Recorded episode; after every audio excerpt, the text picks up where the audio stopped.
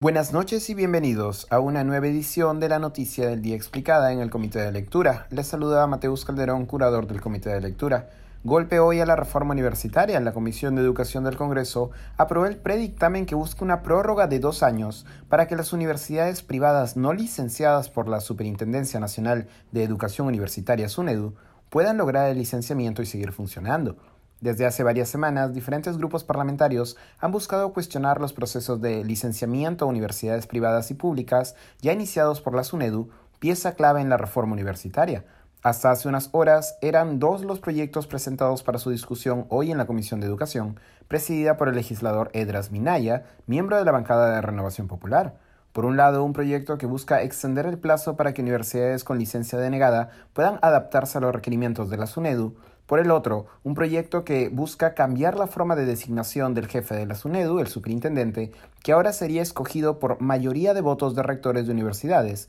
una figura que replica la extinta y cuestionada Asociación Nacional de Rectores, ANR. SUNEDU nació precisamente para reemplazar a la ANR, por lo que el proyecto ha sido considerado como un retroceso a la reforma universitaria. Al cierre de esta edición, el predictamen para el primer proyecto ya había sido aprobado. El predictamen busca la aprobación de una ley que otorgue una prórroga de dos años para que universidades privadas sin fines de lucro, con licencia institucional denegada, es decir, que no han cumplido los requisitos básicos de infraestructura y calidad educativa para ofrecer el servicio de educación universitaria, según lo establecido la SUNEDU, puedan adaptarse a estos. La ley implicaría además que el Ministerio de Educación brinde asesoría a las universidades privadas para que éstas logren el licenciamiento. Fueron ocho votos a favor, cuatro de Perú Libre, dos de Fuerza Popular, uno de Acción Popular y uno de Renovación Popular, un voto en abstención de Perú Libre y siete votos en contra, uno de Acción Popular, uno de Fuerza Popular, dos de Alianza para el Progreso, uno de Avanza País, uno del Partido Morado y uno de Juntos por el Perú. Se supo que durante el debate, Edras Medina le negó la palabra a la congresista Flor Pablo, parte del bloque legislativo en defensa de la reforma universitaria,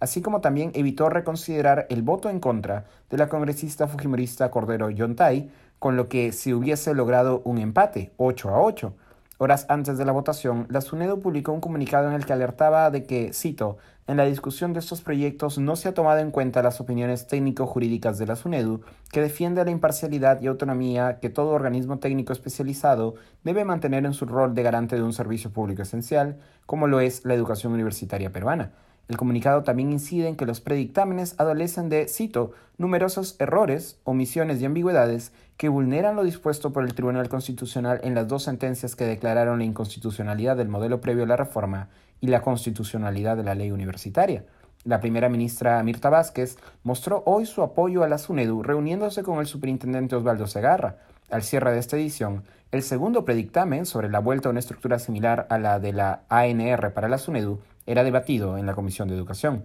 Eso ha sido todo por hoy, volveremos mañana con más información.